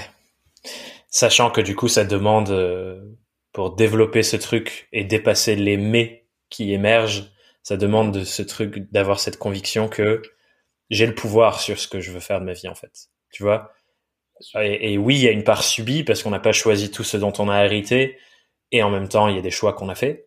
Mais de se dire que le moment que je vis là et le moment où vous écoutez cet épisode de podcast, en fait, à partir de maintenant, à partir de l'instant présent, on a tous une grande part de pouvoir sur la suite des événements. Et si on s'en saisit pas, effectivement, ça se trouve qu'on peut pas être un entrepreneur euh, qui a la réussite qu'on désire et en même temps qui se tue pas à la tâche à travailler jour et nuit. La seule variable, c'est si vous saisissez du pouvoir personnel dont vous disposez déjà pour le faire. Et ça me permet de partager un enseignement que je trouve fascinant. Alors je sais plus, son nom m'échappe, mais j'essaierai de le mettre dans les notes de l'épisode parce que c'était incroyable. C'est un coach qui parle de, euh, il a, il a un, framework, une matrice avec différentes manières euh, d'être face à les, aux situations qu'on rencontre. Et il y en a deux qui illustrent un peu le, le, le, cheminement dont on parle. La première manière de recevoir une situation extérieure, c'est un peu euh, le, le côté victime entre guillemets, même si ce mot est chargé, donc j'aime pas trop l'utiliser, mais c'est l'état d'esprit de se dire la vie m'arrive. Genre la vie c'est quelque chose de l'extérieur que je subis et qui vient m'être imposé. Genre euh, je suis en train de conduire ma bagnole et tout d'un coup mon pneu crève. ça c'est une première manière de recevoir les choses. Ou effectivement quand on est dans dans ça et qu'on vit les choses comme ça, on peut se dire non mais de toute façon euh, ça ne m'arrivera pas à moi parce que A, B, C, D, E, I, V, blablabla. et ensuite, l'enjeu, c'est de, se, c'est de passer dans un autre spectre et de se dire, la vie, c'est un truc qui part de l'intérieur et qui sort et que je manifeste. Et qu'en fait, face à toute situation, j'ai le pouvoir de définir le sens que ça a pour moi. Genre, je, je suis en bagnole, je crève un pneu, plutôt que d'être en mode putain fait chier euh, pourquoi est-ce qu'il crève maintenant je suis je suis en retard blablabla de dire putain qu'est-ce que j'ai mal fait ou qu'est-ce que je peux changer pour que la prochaine fois ça n'arrive pas ok qu'est-ce que ça m'apprend que mon pneu crève maintenant? Peut-être que je suis trop en mode euh, euh, automatique et que j'avance vers un truc ah tiens prenons un moment pour réfléchir maintenant que de toute façon je suis bloqué sur le, coin de la route et que j'attends le réparateur prenant un moment pour, pour prendre du recul et réfléchir, tu vois. Et comme tu le disais tout à l'heure, c'est une décision qu'on peut prendre à chaque seconde, en fait. De se dire, est-ce que je suis en mode, la vie, c'est un truc qu'on m'impose de l'extérieur, ou est-ce que je suis en mode, je prends la responsabilité que tout ce qui se passe, je peux lui donner un autre sens et que ça se manifeste de l'intérieur vers l'extérieur. Et j'adore cette réflexion. C'est, c'est génial et parce que c'est, c'est tellement profond, tu vois. Et c'est un truc, je sais pas si, je sais pas de quel coach tu parles, mais ça me fait penser à une distinction que j'avais entendue un jour qui est très liée avec ça, qui est, alors pardon de le faire à chaque fois en anglais, mais c'est parce que c'est comme ça que je, que je l'avais consommé. Cette différence entre life happens to me et life happens for me. C'est-à-dire de les choses m'arrivent ou bien elles arrivent pour moi dans un but, dans un but d'apprentissage, etc. Et tu vois, et ça, on parlait tout à l'heure de, de, de mindset de, de croissance versus mindset fixe, là on est en plein dedans. Mais il y a aussi une grosse, grosse différence pour moi, dans l'état d'esprit des gens et des entrepreneurs en particulier, c'est cette différence entre mindset d'abondance et mindset de rareté. C'est-à-dire de cultiver ce mindset d'abondance que tous tes prospects sont là, il faut juste aller les chercher. On vit dans un monde où l'argent est infini, où les opportunités sont infinies, où en gros tout est infini et c'est juste question d'aller le chercher versus mindset de rareté, de genre, il faut absolument que je m'accroche à ce que je connais et, au, et à la jouer petit, etc., à pas trop, pas trop prendre de risques, parce que peut-être que les opportunités ne se représenteront plus, etc. Hmm. Et que le gâteau, il est, euh, il est fini et il faut qu'on ait chacun notre petite part. Exactement. Et ça, tu vois, c'est là que le mindset et la, et la strat en business se croisent. C'est-à-dire que la façon dont on voit la concurrence, euh, le fait de développer sa clientèle, etc., c'est du pur mindset. Parce que si tu penses que le business c'est un gâteau et que c'est un, jeu à somme nulle, c'est-à-dire que si toi tu en as moins, ça veut dire que ton voisin en a plus, ou l'inverse, tu vois, ben forcément, mm. ça t'incitera pas à générer des conversations, forger des partenariats, euh, tu vois, euh, créer des créer du lien avec les personnes de ton industrie pour grandir tous ensemble. Parce que si tu as l'impression que si lui grandit, toi tu faiblis, bah forcément, tu risques pas d'aller bien loin. Ça, c'est un mindset de rareté. Et donc, pour cultiver ce mindset d'abondance, ben, il y a aussi l'étape suivante de l'exemple du pneu que tu prenais toi. C'est-à-dire, OK, mon pneu a crevé, c'est merdique, je suis sur le bord de la route, OK.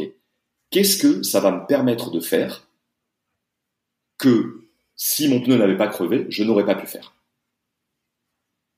tu vois? Et c'est une question euh, qui est très difficile à se poser sur le moment parce qu'on se dit mais merde, ça, ça me saoule, etc.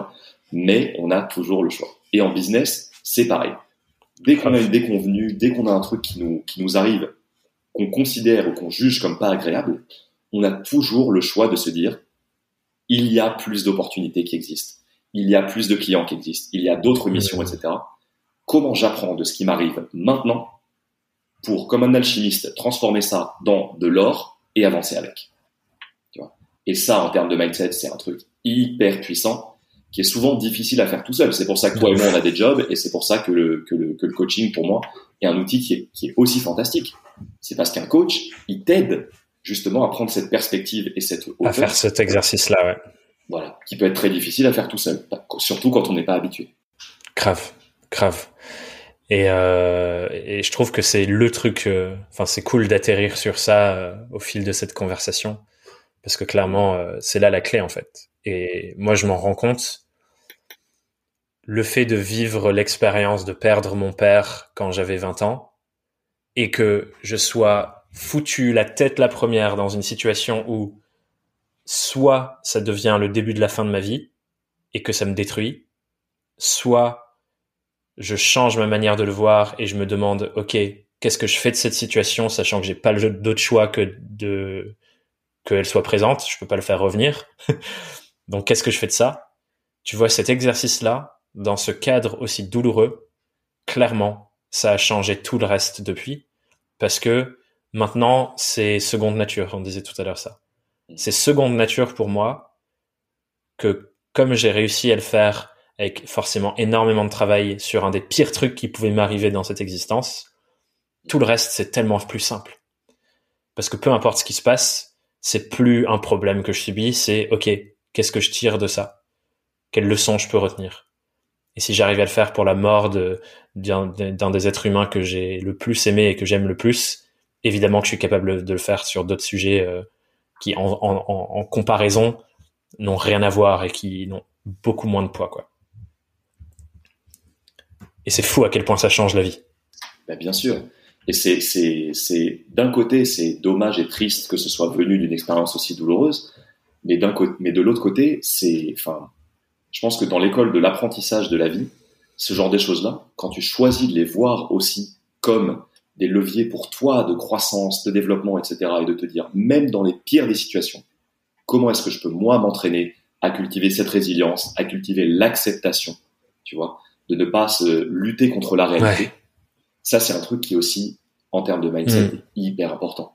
Parce que l'acceptation, comme on parlait de la prise de conscience tout à l'heure, l'acceptation pour moi, c'est le, c'est le, l'étape indispensable à un passage à l'action conscient. C'est-à-dire que c'est ça qui t'enlève de la réactivité. Si tu n'acceptes pas et que tu te dis non, le présent est une merde, mm. je refuse ce qui est en train de m'arriver, forcément tu pourras pas construire de trucs euh, pérennes par la suite parce que tu viens d'un endroit qui est trop chargé émotionnellement. Mmh. Et si, comme toi, tu l'as si bien fait, avec autant de courage mmh. et d'intelligence, tu es capable de dire, je ne maîtrise pas une grande partie de ce qui m'arrive, donc je vais l'accepter pleinement et choisir d'avancer à partir de là. Ça, c'est un signe d'intelligence émotionnelle hyper, hyper fort, et je t'admire beaucoup pour ça, je te l'ai déjà dit plusieurs fois, mais je trouve que c'est en particulier à un âge aussi jeune, euh, une épreuve incroyablement difficile à surmonter, et que je trouve que tu as, enfin, voilà, moi je te dis que vraiment c'est un, truc qui m'impressionne beaucoup chez toi. Bah, tu sais, euh, enfin, franchement, ça a été ultra dur et j'ai pas envie de minimiser à quel point le, le, le taf a été difficile. D'ailleurs, euh, moi aussi, je suis parfois surpris de voir à quel point euh, j'ai l'impression en post-rationalisation que ça a été plus fluide pour moi que pour d'autres membres de ma famille, par exemple. Mais en fait, c'est fou parce que ça me permet d'accéder à une amplitude émotionnelle aussi qui est complètement différente et, et je pense, euh, quand je vais le dire, ça va peut-être paraître bizarre pour des gens, mais aujourd'hui, je ressens à la fois une profonde tristesse de cet événement et à la fois une profonde gratitude. Comme si, genre, je suis, il y a une part de moi qui remercie mon père d'être parti parce que ça m'a permis de toucher à tellement de trucs de dingue, de, genre tout ce que je fais là, quoi. Je serais pas ici si, si ça s'était pas passé comme ça, et s'il n'était pas parti, je serais pas là. Parce qu'il y a tellement de leçons pour ma vie que je tire de son expérience de sa vie, auxquelles j'aurais peut-être jamais fait gaffe parce que voilà, c'est mon père, il sera toujours là et, et, moi je fais mes autres trucs de, de, de jeune ado de l'époque euh, qui veut gravir l'échelle sociale, qui est, je pense, une croyance qui crée ce mindset de rareté dont on parlait. Mais c'est fou, tu vois, de me dire, je suis à la fois profondément triste et évidemment, j'aurais préféré que ça se passe pas. Et à la fois, j'ai une gratitude de dingue. Et je trouve ça fascinant que les deux coexistent et que ce soit autant vrai, tu vois. C'est super intéressant ce que tu dis là parce que justement, c'est c'est j'ai l'impression, je sais pas si tu le sens aussi, mais qu'on a tendance quand on quand on regarde le monde des émotions à voir les choses de manière très euh, noir et blanc. C'est-à-dire si je suis en colère, je peux pas être en même temps en colère et autre chose. Tu vois, on a on a tendance à se dire ça. Or, les, il y a beaucoup plus de d'ambiguïté et de zones grises que ce qu'on veut bien imaginer dans le monde des émotions. C'est-à-dire que souvent, on en ressent plusieurs en même temps, qui du coup sont mêlés et créent de la confusion, et c'est ça qui nous empêche d'avancer. Et pourquoi ce travail de mindset il est aussi important? C'est hmm. parce que en développant cette intelligence émotionnelle, on arrive à dire sur le moment, je ressens X, je ressens de la joie, de la tristesse, de la colère, de la peur, etc. À mettre des mots dessus. Et comme tu disais tout à l'heure, toi, tu vois, observer, il y a de la peur. Et pas je suis apeuré. Tu vois, ne pas en faire une identité. Hmm. Et donc cette, cette capacité-là, de verbaliser et de mettre des mots sur ce qu'on ressent, c'est encore une fois le premier pas vers la prise de conscience, l'action, etc. Et j'adore que tu aies parlé de gratitude, parce que tu vois, tu me parlais de comment est-ce qu'on développe un mindset de ceci, de cela. Pour moi, une des façons les plus rapides que tout le monde peut mettre en place maintenant, toutes les personnes qui nous écoutent, pour développer ce mindset d'abondance, c'est d'ancrer une pratique de gratitude dans son quotidien. Pourquoi? C'est-à-dire de juste lister Grave. cinq choses, petites ou grandes, pour lesquelles on ressent de la gratitude chaque jour. Et c'est quoi le lien avec un mindset d'abondance? C'est que en faisant ça tous les jours, on se rend compte qu'il y a toujours, toujours, toujours, même dans les jours les plus merdiques, des choses en abondance et en quantité autour de nous qui rendent notre, expérience de vie meilleure si on choisit de se concentrer sur ces choses-là. Et ça, pour cultiver ce mindset d'abondance et sortir de la vie est une merde, je n'y arriverai jamais, euh, je galère, tout est chiant, etc. Il n'y a rien de mieux que la gratitude c'est un outil qui est incroyablement puissant. Je sais pas si toi tu le ressens aussi, mais moi c'est un truc qui a changé ma vie, hein, littéralement. Je n'exagère pas. Complètement, complètement. Et, c'est fou parce que j'ai une de mes coachées que j'accompagne cette année euh, qui, euh, en ce moment, il s'est passé un truc, euh, genre, je pense c'est le pire truc qu'elle a vécu de sa vie. Et, elle est plus âgée que moi, je pense qu'elle a, elle a 30 et quelques, 30 et quelques années, elle est, plus âgée que moi, bien plus âgée que moi. Et, et ça fait des plusieurs mois, années même, je crois, qu'elle a cette pratique de gratitude tous les jours et qu'elle loupe pas un seul jour. Et elle m'a dit euh, à notre dernière séance que même dans cette période, elle a continué. Et quand moi je la vois face à ce qu'elle est en train de vivre, évidemment, du coup, on touche des choses qui sont euh, plus profondes que le business dans nos séances récemment, mais euh, quand je la vois face à ce qu'elle vit, je la trouve tellement ancrée, tellement puissante, c'est hyper inspirant, tu vois, de la voir comme ça. Et je me dis, putain, c'est fou. Parce que même face euh, à, la, pire obscurité, en fait, elle est capable d'aller voir qu'il y a des endroits dans sa vie qui restent beaux. Et il y a des endroits dans sa vie qui restent parfaits comme ils sont. Et je me dis, putain, c'est une compétence tellement importante pour pas se laisser engouffrer par, euh, par tout ce qui peut nous passer, quoi, et qu'on tombe dans, euh, dans, dans des états dépressif. Et d'ailleurs, ça c'est un sujet qui m'intéresse énormément en ce moment, que j'ai envie de creuser davantage. C'est euh, la dépression et ces états dépressifs, parce que ça me semble, tu vois, de ma perspective et de mon filtre euh, mindset et d'esprit, ça me semble aberrant qu'on puisse tomber dans ces états-là et je comprends pas encore pleinement comment c'est possible. Du coup, j'ai envie de, de vraiment bosser à mieux comprendre parce que bah ça me semble horrible, tu vois, qu'il y ait des êtres humains qui soient tellement enveloppé dans, une, dans un monde un peu noir et qui arrive plus à ressortir. Et, euh, et, du coup, je trouve que la pratique de la gratitude, c'est tellement important justement pour ne pas tomber dans ces états-là euh, et de vraiment le mettre dans notre quotidien et de voir même les plus petits trucs, genre euh, le sourire d'une personne ou euh, ah tiens un rayon de soleil, putain ça me fait du bien tout à l'heure quand je suis sorti, c'était le seul de la journée. Ou au contraire, putain de la pluie, c'est trop cool, euh, je vois les fleurs de mon jardin, euh, qui sont en train d'être nourris. Enfin voilà, des tout petits trucs comme ça quoi. c'est fascinant. La pluie, c'est fascinant. La photosynthèse, waouh. mais c'est mais c'est incroyable. Tout est incroyable. Tout, enfin vraiment sans tomber dans des considérations, tu vois, trop trop euh, philosophiques. Rien qu'en regardant, tu vois, je, suis en train de regarder la pièce qui est autour de moi, en train d'imaginer le nombre de petites actions individuelles de toutes sortes de personnes présentes et passées sur cette terre pour que ce coussin puisse être sur ce canapé. Mais ouais. Cette webcam que je regarde là puisse être devant moi. C'est, enfin, quand on s'arrête une seconde pour réfléchir à ces trucs-là, c'est, moi, c'est un truc qui me dépasse complètement. Et, je me sens, et on peut que sortir de la gratitude. Mindfuck total. Parce que du coup, mais ça, ça met tellement en perspective tout ce qui nous arrive à nous, à notre petite échelle. Tu vois, de se dire, mais on n'est qu'un une minuscule, minuscule grain de sable dans un truc qui est tellement plus énorme que nous. Moi, je sais pas, moi, ça m'aide beaucoup à relativiser et à me dire, ok, c'est bon, t'as des problèmes, oui, tout le monde en a. C'est pas grave. Il y a toujours un choix, il y a toujours une solution. Choisis de regarder les opportunités. Hmm. Tellement, tellement. Il y a euh, un, un, livre euh, qui, qui, moi, était, je pense, le livre le plus marquant de l'année dernière, qui s'appelle, alors attends, comment il s'appelle? Il s'appelle L'âme délivrée. Euh, mm. Untethered Soul, non? The Untethered Soul, exactement. Et dedans, il y a une phrase qui répète à chaque fois, c'est « Je suis un morceau de poussière sur un morceau de poussière au milieu de rien. Mm-hmm. Et que voilà, à chaque fois, il revient à ça en mode « Ok, tu galères sur un truc, t'as un morceau de poussière sur un morceau de poussière qu'on a appelé la Terre, au milieu d'un immense éternité de rien. et voilà. Et c'est tout. C'est exactement ça qui se passe à chaque seconde. Et clairement, moi, ça m'aide de ouf à relativiser. C'est clair. On, est, hmm. on est, on est aligné là-dessus, toi et moi, je crois. bon, Raphaël, je, je, je, vais nous forcer à arriver sur les questions rituelles de fin même si je sais qu'on pourrait ah. continuer pendant encore longtemps et peut-être même que les auditeurs vont dire non Thomas continuez. Je sais pas peut-être peut-être qu'ils se font royalement chier depuis une heure dix. qui se disent c'est quoi c'est de mecs totalement perchés? On était parler de freelancing et ils nous parlent d'être dans une poussière d'atomes mais de quoi et en même temps et en même temps ça ça a plein de sens. Peut-être qu'ils le voient aussi. Mais bon venons-en à, à nos questions rituelles de fin.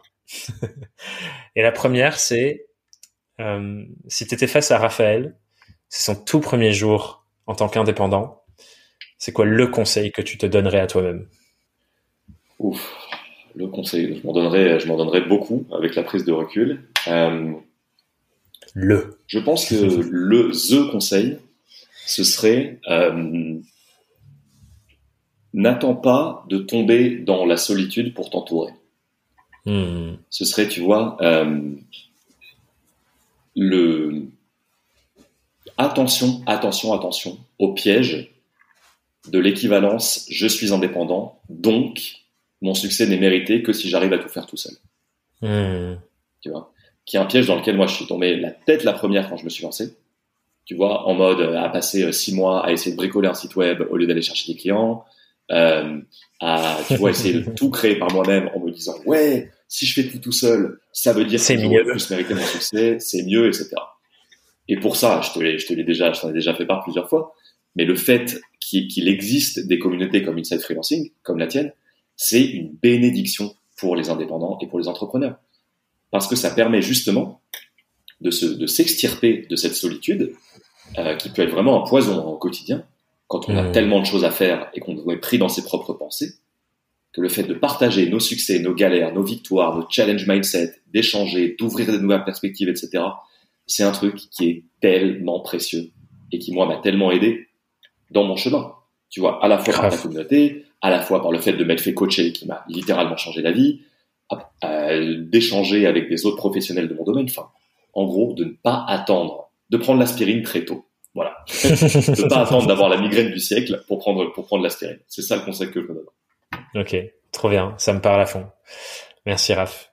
Je suis curieux, ah, je, vais, jouer un petit peu les, les, les, les relous, mais moi j'ai envie de savoir ce que ce serait la tienne du coup. ah, c'est marrant parce que tu es la deuxième personne sur cette saison à me poser la question. Il y a Ben au tout premier épisode aussi qui m'a posé la question, et il a fait l'inverse. Mais je vais jouer le jeu encore. Euh, je me souviens même plus ce que j'ai dit d'ailleurs dans, dans l'épisode de Ben. Donc je vais voir ce qui est vivant avec moi aujourd'hui. Qu'est-ce que je dirais? Hmm. Je crois que je dirais. Tiens, c'est la même réponse que pour Ben. Du coup, je sais pas si je vais dire la même, mais je vais peut-être redire la même chose. Peut-être qu'ils n'ont pas écouté l'épisode avec Ben, même si je vous invite à l'écouter. Mais ce que j'ai dit dans l'autre épisode, c'est que je m'inviterai à m'intéresser davantage et plus rapidement à ce qui se passe à l'intérieur de moi. C'est-à-dire qu'à l'époque, quand je me suis lancé, j'étais très dans mon état d'esprit. Euh, business is business, tu vois. Et j'étais très dans le monde extérieur. Et j'étais pas tant dans cette réflexion qu'on s'est dite un peu plus tôt dans l'épisode de c'est de l'intérieur qu'on manifeste et qu'on crée à l'extérieur. Et donc, je m'étais pas forcément beaucoup intéressé à ce qui était vivant en moi. Même si j'étais déjà à fond dans ce travail de dev perso, notamment par rapport à la mort de mon père. Mais j'avais pas fait le lien avec le fait de, d'appliquer vraiment mon monde intérieur à mon business. Donc, je pense que c'est ça l'invitation que je ferai à, à Thomas plus jeune qui se lance en 2016 de prends le temps, regarde ce qui se passe en toi et demande-toi comment c'est une ressource pour les projets que tu as envie de développer et qu'est-ce que ça indique sur la voie à suivre. Ce serait un conseil de cet ordre-là. Ah, j'adore, ça me parle tellement ce que tu dis, mais tellement, et de plus en plus avec le temps, tu vois. Parce que tout le reste, tout le reste, toute la hmm. strat, tous les, tous les, tous les hard skills, ça s'apprend facilement. Il y a plein d'outils, il y a plein de formations, etc. Le mindset, c'est tellement unique, et l'expérience interne, elle est tellement unique, qu'il n'y a que toi qui peux faire ce travail-là. Évidemment, tu peux te faire accompagner pour l'accélérer, etc. Mais c'est à toi de le faire. Et j'espère que les gens qui, hmm. qui nous écoutent aujourd'hui sont conscients, encore une fois, de l'importance de ça plus que tout le reste. Parce que c'est ça qui, qui est à la hmm. racine de toutes les expériences qu'on a en tant qu'entrepreneur. De tout. La compréhension de ce qui se passe en nous. Et, dans notre vie. Et dans vie. C'est pas juste un bonus ou un truc qui dérivera euh, naturellement de si on a une bonne stratégie. C'est pas du tout ça. C'est le prérequis à pouvoir mener une vie alignée, heureuse. je pourrais en parler des heures, mais c'est, je suis, je suis tellement d'accord avec toi. Enfin, voilà. Ouais, ouais, grave. ouais, c'est la fondation sur laquelle on construit tout. Et euh, peut-être que ta réponse à la prochaine question nous le montrera. Euh, et du coup, je vais embrayer dessus. La prochaine question, c'est depuis le début de ton aventure indépendante, ça a été quoi la plus grosse difficulté que tu as eu à des, que tu as rencontrée et comment tu l'as dépassée? Oh là là, waouh. La plus grosse difficulté. Je sais qu'il y en a eu hein, des difficultés. Euh, Je réfléchis une petite seconde parce que c'est une vraie belle question, celle-là. Prends ton temps. Je pense que, je pense que la plus grosse difficulté, ça a été de, euh, de, ne, de ne pas oser me comporter comme la personne que j'avais envie d'être. C'est-à-dire de, d'être trop attrapé dans mes hmm. blocages de mindset à moi, dans mes freins, dans mon syndrome de l'imposteur quand j'ai commencé, dans toutes ces choses-là, et de ne pas arriver, en tout cas au début, à prendre de hauteur en me disant, OK, c'est comme ça que tu te sens maintenant, mais une personne qui a les attributs que tu souhaites développer, une personne qui est empathique, qui a du succès, qui gagne bien sa vie, qui fait toutes ces choses-là, comment est-ce qu'elle se comporterait là maintenant tout de suite? Tu vois? Ce qui pour moi est maintenant une clé de mon mindset au quotidien. Hmm. Quand je me trouve attrapé dans mes pensées et dans mes, dans mes limites, etc., je me dis, OK, OK, OK. Pense à ta vision. Imagine que tu es déjà la personne que tu veux être.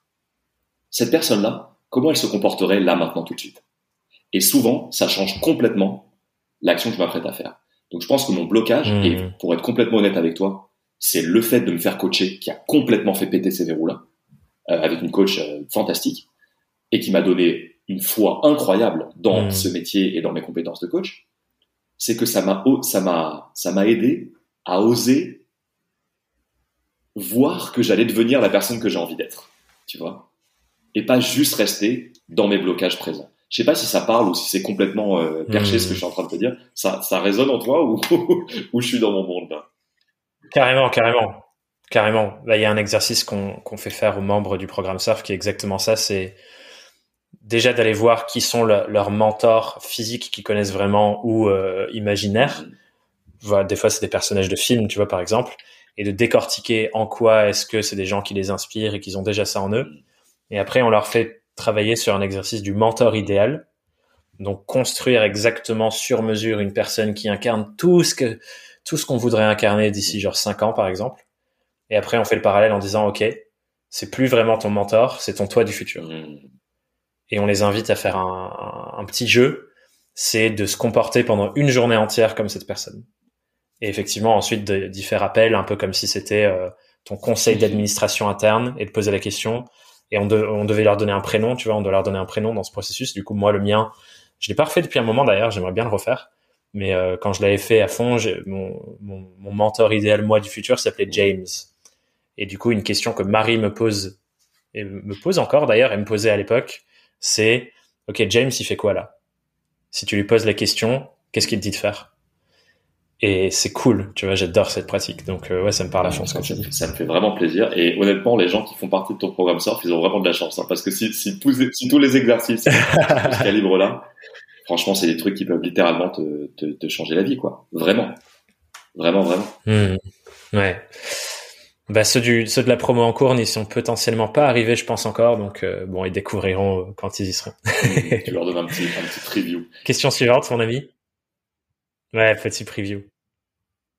Euh, du coup, la prochaine question, c'est une question spéciale saison 5 que j'ai rajoutée, qui est toute nouvelle. Du coup, euh, tu l'as peut-être pas encore en tête. Hmm. Et cette question, c'est, elle est toute simple pour l'instant. C'est quoi ton objectif professionnel du moment, Raphaël? Hmm. Mon objectif professionnel du moment. Alors j'en ai plusieurs. Je vais essayer de, de trouver le top objectif. Euh, mon objectif professionnel du moment, je te dirais que c'est de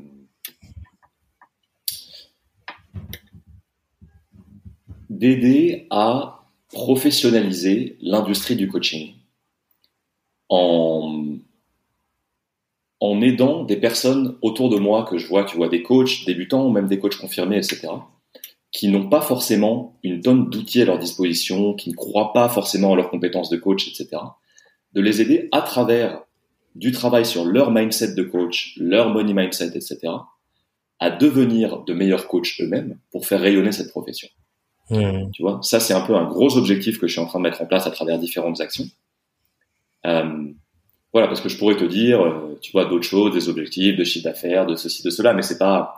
Ce qui me fait vraiment vibrer en ce moment, c'est me dire, ok, comment est-ce que je peux contribuer à faire rayonner ce métier que j'aime tant et dont je vois tant les bénéfices au quotidien, le professionnaliser parce que c'est un hmm. métier qui est encore relativement peu professionnalisé et aider à créer des standards hauts de qualité pour encore une fois ben, changer la vie des gens. Ça semble bateau, mais hmm. à travers cet art magnifique. Voilà, c'est se développer l'art du coaching chez les coachs et pas juste le business de coaching pour lequel il y a déjà toutes sortes de formations qui existent. Hmm. Trop intéressant. Et, et, la question qui se cache derrière, même si bon, je pense que tu nous as donné quelques petits éléments dans ta réponse, c'est hmm. d'où est-ce que cet objectif vient à l'intérieur de toi? Si on va regarder émotionnellement, sur pourquoi c'est important, etc. D'où est-ce que ça émerge, le fait que ça devienne un vrai objectif et qui te porte autant? Oh là, j'adore tes questions. j'adore tes questions. Euh, d'où est-ce que ça émerge? Euh, Ça émerge de, plusieurs choses qui sont euh, un, un désir de d'effet de, de réseau tu vois, c'est-à-dire des faits. Là, jusqu'à maintenant, j'ai eu la chance de coacher plein de plein d'entrepreneurs en individuel. J'ai la chance d'être aussi coach dans des programmes de groupe, donc je commence à voir un petit peu, tu vois, ces ces résultats-là. Mais ce que je, ce que j'ai vraiment envie de me dire, c'est grâce au travail que moi je fais, un peu comme une pieuvre, tu vois, avec ses tentacules, chaque personne que je pourrais accompagner sur ce sur ce chemin-là pourra elle-même démultiplier les effets de cet art du coaching en changeant la vie de plein de monde après, tu vois de faire comme cette espèce de, tu vois ce que je veux dire, de, une chose qui se répand, d'arborescence, exactement. Une arborescence. ça vient de ce désir de pouvoir, à ma petite échelle, contribuer à vraiment, vraiment donner aux, aux gens l'envie, l'envie d'exprimer tout leur potentiel, l'envie d'oser, l'envie d'être eux-mêmes, etc., à travers d'autres personnes. Et ça vient aussi d'un point de vue plus personnel de, de l'expérience des quelques années passées, euh, qui m'a montré que j'étais capable de rêver de cette chose-là. Tu vois, c'est-à-dire, tu m'aurais posé cette question il y a un an, jamais je me serais senti capable de te dire, ouais, c'est ce que je veux faire et je m'en sens capable. Tu vois, et je sais que je peux. Maintenant que j'ose voir grand et que je pense justement au Raphaël du futur, le Raphaël du futur, c'est exactement ça qu'il sera en train de faire maintenant. c'est se dire, bien sûr que je peux, et bien sûr qu'il y a des tonnes de personnes à aider, et bien sûr que si ça te fait vibrer, c'est la bonne décision. Donc c'est de là que ça vient aussi. Trop bien. Merci pour ta réponse. Et, euh, et du coup, bah, je suis content que tu aimes mes questions, mais euh, maintenant je vais te tendre le micro parce que c'est à ton tour de t'exercer. Parce que cette mmh. fois-ci, c'est à toi de te tourner vers nos auditeurs. Et si tu avais une question à leur poser, pour qu'ils prennent un temps pour réfléchir cette semaine à leur vie d'indépendant et leur business d'indépendant et d'indépendante, mmh. c'est quoi la question que tu as envie de leur poser? Oh là là, il y en a tellement. c'est terrible de demander ça à un coach. C'est littéralement mon métier de poser des questions. Donc euh, c'est compliqué. On va chercher la meilleure dans ton sac. Euh,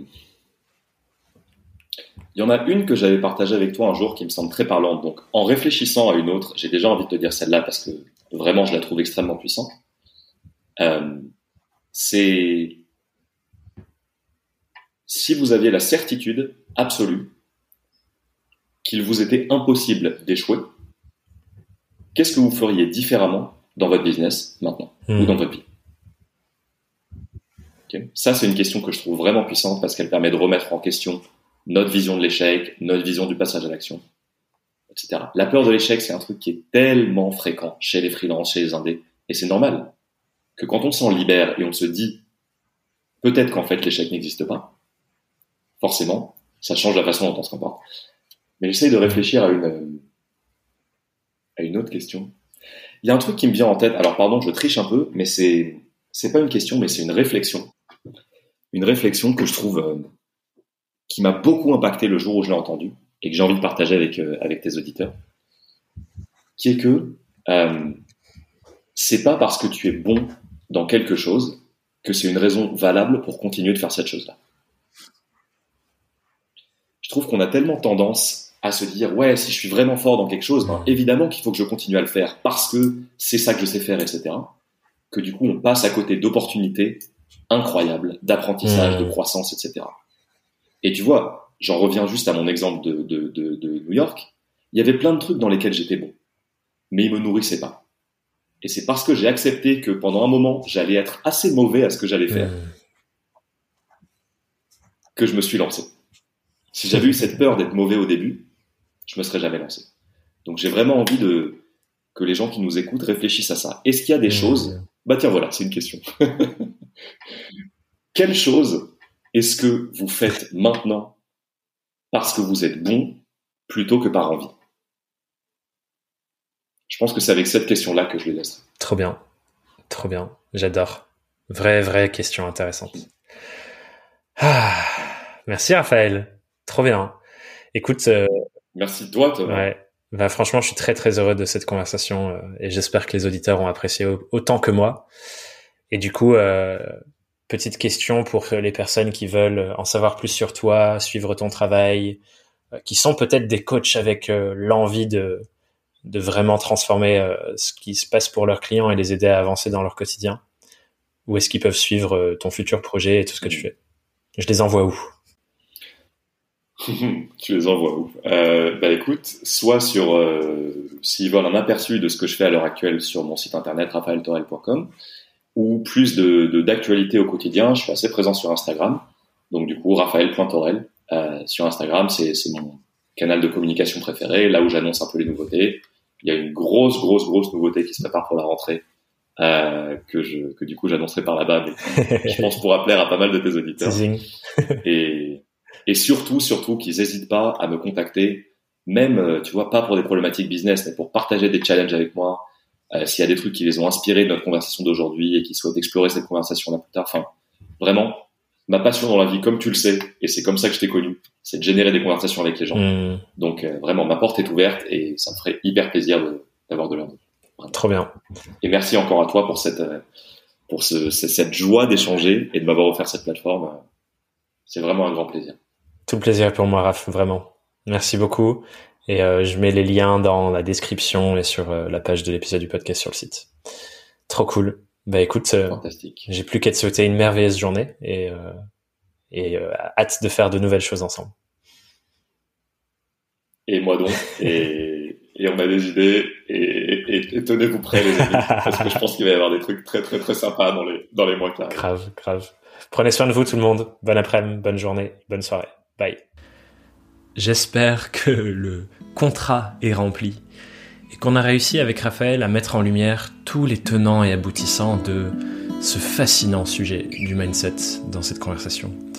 Notamment avec euh, nos expériences personnelles et nos réflexions personnelles qu'on a partagées et qui j'espère illustrent bien les choses.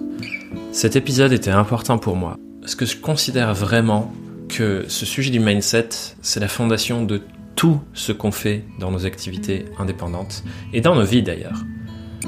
Peu importe ce sur quoi on travaille, peu importe ce qu'on fait, notre esprit et ce qui se passe à l'intérieur sera toujours là en toile de fond. Et la manière dont nos circuits mentaux sont construits influence évidemment tout ce qu'on fait. Et c'est pour ça que c'est aussi important de s'y intéresser. Et si tu veux continuer d'explorer et de creuser le sujet avec moi, et je t'invite fortement à le faire parce que vraiment, je pense que tu l'as mesuré dans notre conversation, je considère que ça fait une vraie différence. Eh bien, j'explore souvent publiquement mes propres schémas mentaux, ma propre psychologie, mon propre mindset dans ma newsletter. Et j'y décortique tout ce qui se passe dans ma tête, ce que ça m'apprend sur mon fonctionnement et comment je me sers de cette compréhension-là pour aller dans le sens que je veux donner à mon business et à ma vie d'indépendant. Pour le lire, tu peux rejoindre la newsletter sur thomasburbidge.com slash newsletter. Et sur ce, je te souhaite une excellente semaine et je te dis à très vite sur Young, Wild and Freelance. Prends soin de toi. Bye bye.